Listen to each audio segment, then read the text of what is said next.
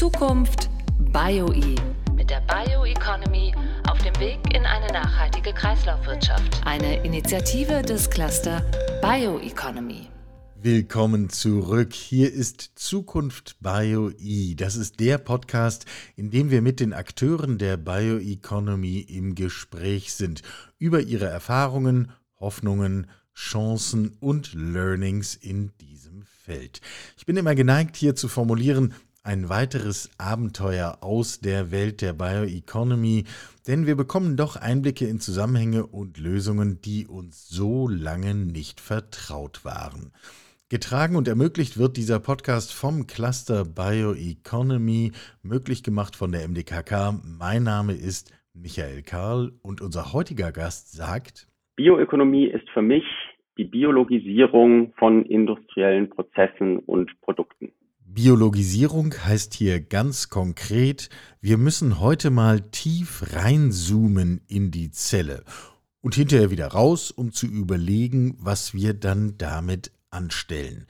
Zu Gast ist Dirk Sombruck. Er ist Vice President Bioactives and Performance Biologicals bei Brain Biotech. Hallo Herr Sombruck, schön, dass Sie da sind. Ja, danke für die Einladung. Ich freue mich. Sie sind verantwortlich für bioaktive Substanzen. Das klingt für den Laien jetzt erstmal so wie ein Labor, in das nicht jeder reinkommt und wahrscheinlich auch gar nicht rein will. Sie arbeiten tatsächlich im Detail der Zelle, oder? Unter anderem, ja. Die Zelle ist für uns quasi ein Modellsystem, in dem wir eine Reaktion nachbilden, damit wir dann nach bioaktiven Substanzen für eine bestimmte Anwendung suchen können. Also wir basteln uns einen sogenannten Assay. Das ist dann wie eine Art Modell der Zelle, aber in Originalgröße. Wir benutzen Zellen, tatsächlich Zellen, ähm, die bestimmte Funktionen können oder wir bringen sie ihnen bei. Das könnte zum Beispiel ein Rezeptor sein, machen wir einfach mal ein Beispiel. Das könnte der Süßrezeptor von der menschlichen Zunge sein, der Zucker und andere süße Moleküle detektiert. Und wenn wir den in unserer Zelle platziert haben, dann nutzen wir die Zelle sozusagen als Sensor, um damit eine Bibliothek von Naturstoffen zu testen, um gegebenenfalls einen neuen Süßstoff zu identifizieren. Rezeptor scheint mir ein ganz entscheidender Begriff zu sein. Ähm, wenn, wenn der offen ist, dann, dann, dann ist sozusagen der Lichtschalter an und wenn der besetzt ist oder nicht reagiert, dann, dann passiert gar nichts. Ist das im Grunde so eine digitale Angelegenheit? So kann man es sich vorstellen. Es ist in Wahrheit natürlich ein bisschen komplexer ähm, und es gibt verschiedene Rezeptoren, die verschiedene äh, zelluläre Reaktionen auslösen, aber im Prinzip kann man es sich ein bisschen so vorstellen. Sie haben einen Sensor und der detektiert einen Stimulus oder er detektiert ihn eben nicht. Und dann haben Sie eben noch die Möglichkeit, Sie können den Stimulus austauschen durch einen vergleichbaren Stimulus, nämlich beispielsweise einen bioaktiven Naturstoff, den Sie an Stelle des Originalstimulus einsetzen wollen, um eine bestimmte Reaktion hervorzurufen. Oder Sie können diesen Rezeptor, diesen Sensor auch blockieren, damit der Originalstimulus gar nicht den äh, Effekt hat. Also Sie können aktivieren oder inhibieren. Und damit können Sie eine Menge anstellen. Ja, ich ahne, wir würden unseren ZuhörerInnen einen kleinen Gefallen tun, wenn wir einen Tick konkreter werden. Also was heißt eine Menge anstellen? Ähm, ich könnte also im Grunde irgendwas in bestimmte Speisen tun, die bislang einen bitteren Geschmack haben. Dann haben sie ihn vielleicht zukünftig auch noch, aber ich merke es nicht mehr. Ist da, ist, sind das so Anwendungsfälle?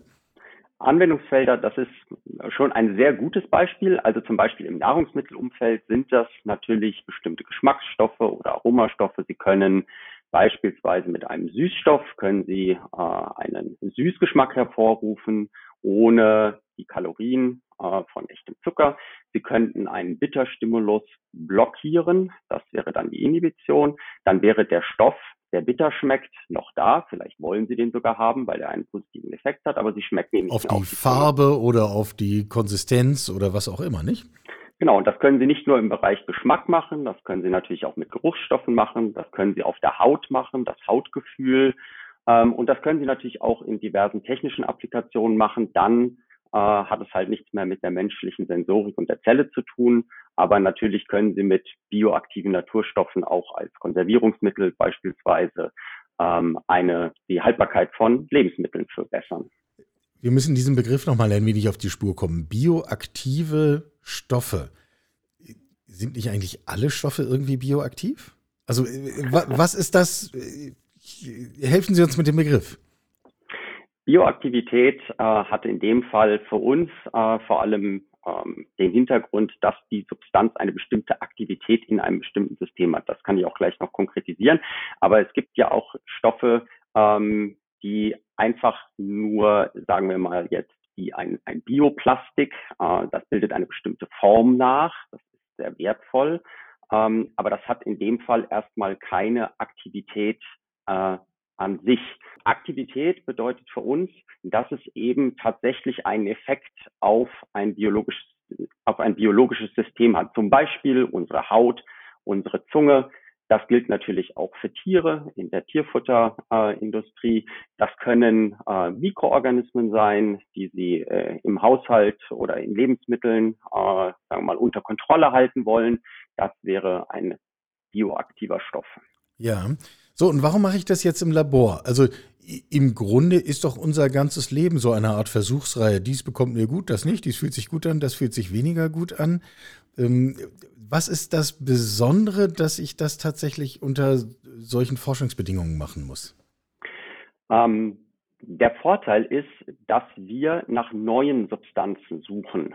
Ähm, wir, äh, der, der Wissenschaftler bedient sich gerne auch der bekannten äh, entweder aus der Literatur oder traditionelles Wissen, äh, was der Mensch bisher schon erfahren hat in der Umwelt. Das verwenden wir gerne. Zum Beispiel, wenn wir wissen, eine bestimmte Frucht ist süß äh, und es ist nicht Zucker, dann ist die Wahrscheinlichkeit oder die Chance relativ hoch, dass man da nach einem neuen Süßstoff gucken könnte. Es gibt aber auch andere Anwendungen, ähm, wo das nicht so offensichtlich ist. Und wenn Sie da einen neuen Stoff haben wollen, ähm, zurzeit gerne einen Naturstoff, ähm, dann müssen Sie größere Substanzbibliotheken durchmustern. Sie brauchen also jemanden, der Ihnen äh, das zur Verfügung stellt.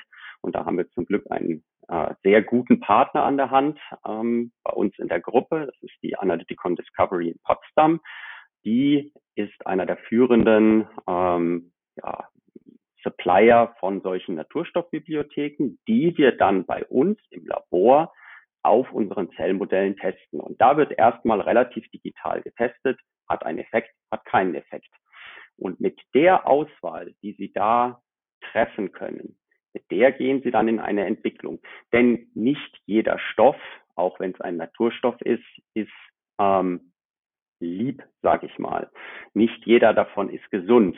Das heißt, das ist ähm, die erste Hürde, die diese Stoffe nehmen müssen, um überhaupt für die weitere Entwicklung interessant zu werden, wo man sich dann angucken kann, sind sie herstellbar, äh, sind sie nachhaltig und ökonomisch herstellbar, sind sie für die Anwendung geeignet, haben sie das entsprechende physikochemische Profil, sind sie löslich in Wasser oder in einer Fettphase und so weiter und nicht sind sie verfügbar, sind sie bezahlbar, sind sie unbedenklich. Die Toxikologie spielt natürlich auch immer eine Rolle, gerade wenn es an den Menschen oder an das Tier geht äh, und äh, das Ganze äh, mit der Nahrung aufgenommen werden soll, dann sind das die Fragen, die Sie sich stellen. Und das Schöne ist, wenn Sie das im Labor machen, ähm, dann haben Sie einige der Fragen erstmal ausgeklammert oder auf später vertagt und können so einen sehr hohen Durchsatz erzielen. Wenn Sie mit einem Taste Panel von Menschen, also eine, eine geschmackliche Verkostung, eine Sensorik machen wollen, dann kriegen sie mehr Informationen, weil die können ihnen nicht nur sagen, das ist süß, sondern die können auch gleichzeitig sagen, das hat aber noch einen bitteren Nachgeschmack und das hat aber auch noch den Lakritz-Nachgeschmack, der typisch ist für die Süßstoffe und so weiter. Aber der Durchsatz ist unglaublich begrenzt, weil die am Tag natürlich nur eine bestimmte Menge Substanz verkosten können und sie sind quasi ein bisschen limitiert auf Substanzen, die schon als unbedenklich äh, bewertet wurden. Das ist der Vorteil von unserem Ansatz. Wir können eine große Menge Substanzen testen, ähm, ohne irgendwelche Vorkenntnisse bezüglich Aktivität oder Toxikologie oder sonstigen Eigenschaften. Ja, Ich hänge immer noch in Ihrer Anmerkung, dass nicht alles lieb ist, was in der Natur vorkommt. Man muss ja nur einmal Pilze suchen gehen, dann hat man sehr anschaulich eine Vorstellung davon, was das bedeutet. Ähm, was ja auch oft mit unserem Denken zu tun hat, dass angeblich Naturheilkunde so verträglich. Also da, da stoßen unsere Begriffe ja äh, sehr schnell an intellektuelle Grenzen. Ähm, wenn Sie Ihre Arbeit und Ihr Arbeitsfeld und die Anwendungsfälle betrachten, was würden Sie sagen, sind die großen Joker, nach denen alle suchen? Wir haben jetzt ein paar Mal das Beispiel Süßungsmittel genannt. Ist das die große Frage? Oder was ist sozusagen der, der heilige Gral Ihrer Branche? Der Branche, da wird es schwierig, weil die Branche ist ja die Biotechnologie und da gibt es viele heilige Grale. Ähm, da hätten wir so Sachen wie den Plastikabbau, die CO2-Fixierung, Energieprobleme und so weiter. Wenn wir uns die, ähm, sagen wir mal, bioaktiven Naturstoffe anschauen, dann ist es im Bereich der Nahrungsmittelindustrie schon ähm, mal, die Reduktion von Kaloriendichte in Lebensmitteln, also dass sie quasi Zucker reduzieren, Fett reduzieren, auch die Reduktion von Salz ist ein großes Thema.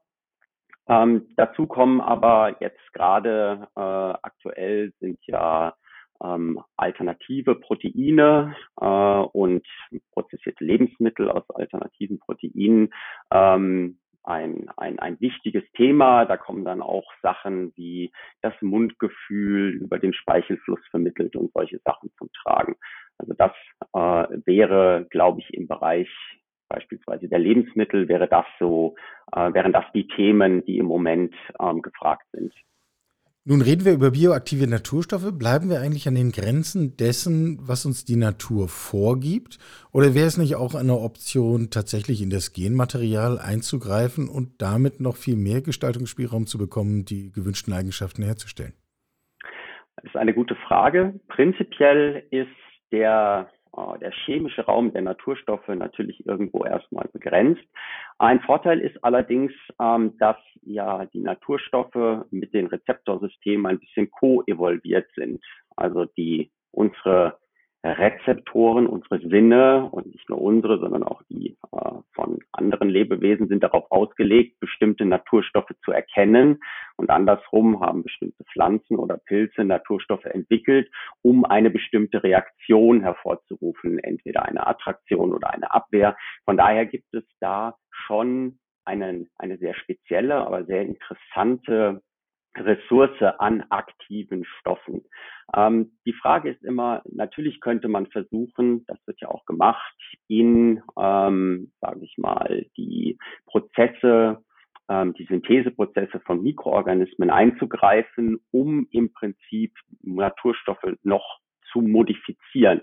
Ähm, da muss man immer nur ein bisschen aufpassen und unterscheiden, was davon ist dann noch natürlich, was der Konsument wertschätzt und was davon ist äh, quasi die Verbesserung eines natürlichen Gerüsts, was ich gerne nutze, um einen entsprechenden Effekt zu erzielen. Das ist übrigens auch eine der, der Limitierungen der echten Naturstoffe, wie wir sie kennen. Ähm, sie sind ein bisschen festgelegt auf einen bestimmten, auf eine bestimmte Struktur. Sie haben nicht so viele Möglichkeiten, die zu verändern, wie sie das in der Synthese könnten. Also beispielsweise, es fällt nicht so leicht, die Löslichkeit zu verbessern oder zu verändern, toxikologische Effekte zu reduzieren oder die Aktivität zu verbessern, weil der Naturstoff ist ja definiert. Es gibt dann vielleicht ein paar ähnliche Stoffe, Derivate, die können Sie auch testen. Ähm, heißt ja nicht, dass die in der gleichen ähm, Quantität dann verfügbar sind und so. Also da ist eine Limitierung drin, ähm, die aber wie gesagt dieser interessante Strukturraum dann durchaus wieder wettmacht durch äh, seine äh, interessante Aktivität in ähm, dadurch, dass er eben co-evolviert ist. Geben Sie uns ein Gespür für die zeitlichen Abläufe. Wie oft kommt jemand aus Ihrem Labor gelaufen und sagt, ich glaube, jetzt habe ich was gefunden? Passiert das einmal im Jahr? Passiert das jede Woche? Das kommt sehr drauf an. Also prinzipiell ähm, sind unsere Projekte, haben unsere Projekte Laufzeiten, ich sag mal, typischerweise zwischen drei und neun Monaten, je nachdem, wie viele Substanzen sie testen wollen. Ähm, und typischerweise ist es schon so, dass im Laufe eines Projektes dann gerne mal ein Mitarbeiter auch mehrfach kommt und sagt, ähm, heute haben wir was Interessantes gesehen und morgen haben wir wieder was Interessantes. Das Problem ist, ähm, und das kennt man aus den Entwicklungen für Pharma, dass nicht jede Substanz, die im Labor den gewünschten Effekt auf der Zelle, wir sagen in vitro hat, sich dann später auch am Markt als Ingredient durchsetzt. Das ist nicht nur, dass sie erstmal die Translation von in vitro in der Zelle auf in vivo am lebenden System schaffen müssen. Ähm, da gibt es verschiedene Gründe für, warum das nicht funktionieren kann. Ganz viele nicht davon haben wir ja vorhin aufgezählt. Das muss dann auch noch genau. funktionieren, genau. verfügbar sein, bezahlbar und so weiter. Richtig. Vor allem auch bioverfügbar. Sie müssen ja bei Menschen manchmal Membranen überwinden, äh, wie zum Beispiel bei der Haut, obere Hautschichten überwinden, bevor sie an die Rezeptoren rankommen. Ähm, also das plus die Faktoren, die Sie eben angesprochen haben. Das heißt, nicht jeder dieser Hits, wie wir sie nennen, landet dann auch tatsächlich als Ingredient in einem Produkt.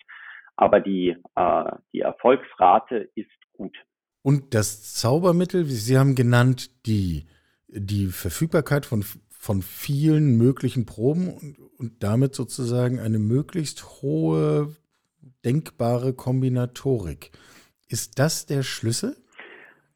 Nicht notwendigerweise. Das ist ein Schlüssel. Grundsätzlich ist tatsächlich die Verfügbarkeit von Naturstoffen zweimal ein Problem in der Entwicklung, nämlich einmal am Anfang, wenn Sie Forschung und Entwicklung machen wollen, da brauchen Sie erstmal eine kleine Probe.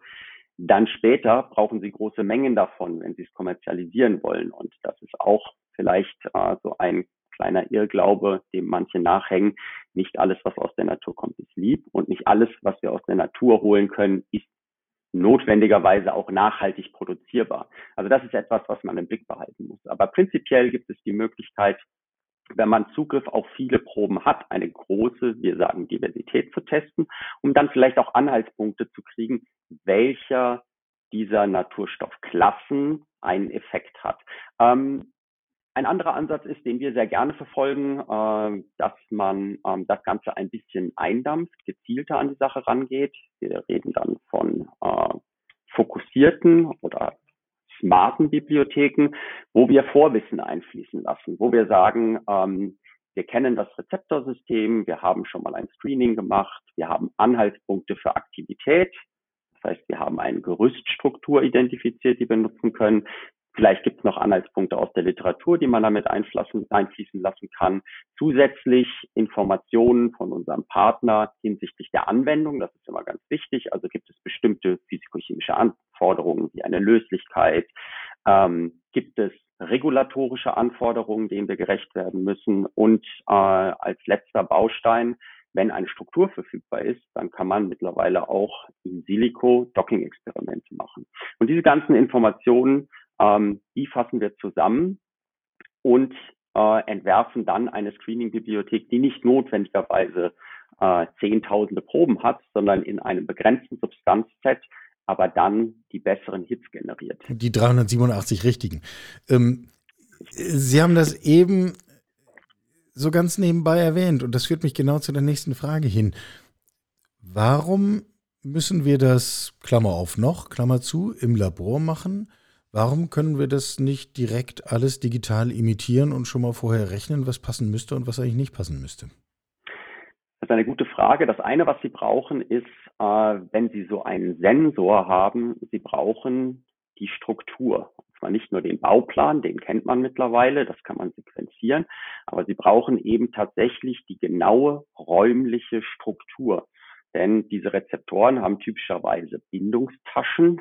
Das sind dann äh, Höhlungen in der 3D-Struktur, die mit bestimmten Ladungen ausgestattet sind. Und da muss Ihr Ligand, also Ihr Aktivstoff hineinpassen in irgendeiner Weise. Wenn Sie das alles kennen, dann kann man das im Computer simulieren. Oft liegt es daran, dass man das eben nicht so gut kann. Oft sind diese Sensoren, das sind Membranproteine, die sind also in die Zellmembran eingebettet, die müssen ja von außen erreichbar sein. Und diese sind durchaus nicht einfach in der Strukturaufklärung. Früher hat man die alle isoliert, versucht zu kristallisieren und hat dann über Röntgenbeugung die Struktur abgeleitet. Heutzutage macht man viel Kryo-EM-Aufnahmen. Das funktioniert hervorragend. Nur ist die Auflösung dieser Strukturen oft nicht gut genug, um dann wirklich eine solide Vorhersage zu treffen. Das heißt, es mangelt manchmal einfach an den Strukturen oder an dem Wissen um die Funktion dieser Sensoren. Denn nicht immer ist die Bindetasche von diesen Rezeptoren äh, super sichtbar gelabelt, äh, bitte hier für die Aktivität. Ähm, und es gibt eben auch durchaus Modulatoren, die nicht die klassischen Bindetaschen besetzen. Also wenn Sie wirklich im Labor screenen, ähm, erhöhen Sie durchaus ähm, manchmal, selbst in Fällen, wo eine gute Struktur vorliegt, erhöhen Sie Ihre Erfolgschancen. Wenn wir ein bisschen nach vorne schauen, ähm, ist das ein Thema, was uns noch sehr lange begleiten wird? Oder ist das nach Ihrer Einschätzung eher etwas, wo man sagt, naja, in zehn Jahren werden wir das prinzipiell erstmal im Silikon machen? Ich denke, in Zukunft wird immer mehr in Silikon möglich sein. Äh, es gibt ja mittlerweile auch, äh, ging durch die Presse, sehr gute Software, die die Struktur von diesen Sensoren, Proteinen sehr gut vorhersagt. Und da die Computer immer leistungsfähiger werden, wird auch das Docking immer besser. Man muss sich das dann immer so vorstellen. Die Strukturen sind ja nicht äh, hart, Typischerweise sind biologische Strukturen flexibel, Bindungen können rotieren, die Strukturen können sich verändern. Wenn der Computer das alles berücksichtigen muss, dann braucht er eine ganz schöne Rechenleistung. Aber das wird alles immer besser. Ähm, von daher denke ich, dass wir in Zukunft mehr in Silico-Methoden sehen werden. Ähm, das wird trotzdem das Labor nicht komplett ersetzen, denn ich denke immer noch, dass es den Zwischenschritt geben wird in Silico, in vitro im Labor und dann in vivo in der entsprechenden Anwendung. Das wird äh, ziemlich sicher uns eine Weile erhalten bleiben, denn so gut werden die Vorhersagen nie sein. Mhm. Sie haben das Stichwort Nachhaltigkeit vorhin schon angesprochen. Wenn Sie auf Ihre Arbeit schauen und die Ihres Teams, wie denken Sie dann über den Begriff von Nachhaltigkeit nach? Nachhaltigkeit hat für uns tatsächlich zwei Aspekte. Das eine ist äh, vielleicht der offensichtliche, die Produktion unseres Naturstoffs. Idealerweise machen wir ein solches Screening, identifizieren eine Substanz, die dann auch noch gewünschte Eigenschaften hat.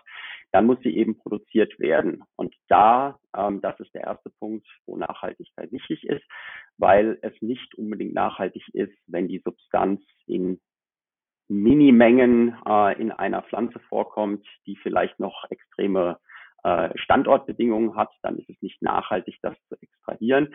Ähm, dann ist die Frage, kommt dieser Naturstoff auch in einer anderen Pflanze vor, die vielleicht besser wächst, sowieso kultiviert wird in einem Abfall oder Nebenstrom, oder kann man ihn tatsächlich äh, fermentativ herstellen oder durch eine Biotransformation mit einem Mikroorganismus, der entweder eine Vorstufe umwandelt oder den Stoff komplett aufbaut.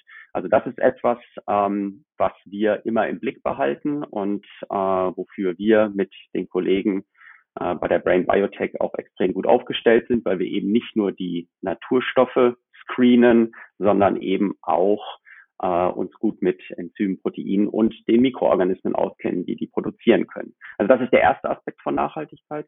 Der zweite Aspekt ist dann der, der vielleicht eher in den Bereich äh, Sozioökonomie geht, wo wir überlegen, was kann dieser Stoff in der Anwendung eigentlich für den Menschen tun. Und dann wären wir einfachstes Beispiel wieder bei der Kalorienreduktion. Ähm, wenn man äh, prozessierte Lebensmittel ähm, neu gestaltet, sodass äh, quasi die Kaloriendichte noch nicht so hoch ist, dann hat das einen positiven Effekt auf den einzelnen Verbraucher und das gesamte Gesundheits Gesundheitssystem. Also das sind so die zwei Aspekte. Das eine ist tatsächlich die Produktion und das andere ist ähm, der Effekt, der Nutzen, den ein solcher Stoff ähm, in der Anwendung haben kann zu dem Reiz dieses Begriffs Nachhaltigkeit gehört ja, dass je nach Perspektive ganz unterschiedliche Aspekte davon in den Vordergrund rücken. Dies war jetzt die Perspektive ähm, quasi aus dem Labor betrachtet und gesprochen. Gesprochen hat sie Dirk Sombruck. Er ist Vice President bei Brain Biotech und dort verantwortlich für Bioactives und Performance Biologicals. Herr Sombruck, vielen Dank für das Gespräch. Ich danke Ihnen. Zukunft BioE mit der Bioeconomy auf dem Weg in eine nachhaltige Kreislaufwirtschaft. Eine Initiative des Cluster Bioeconomy.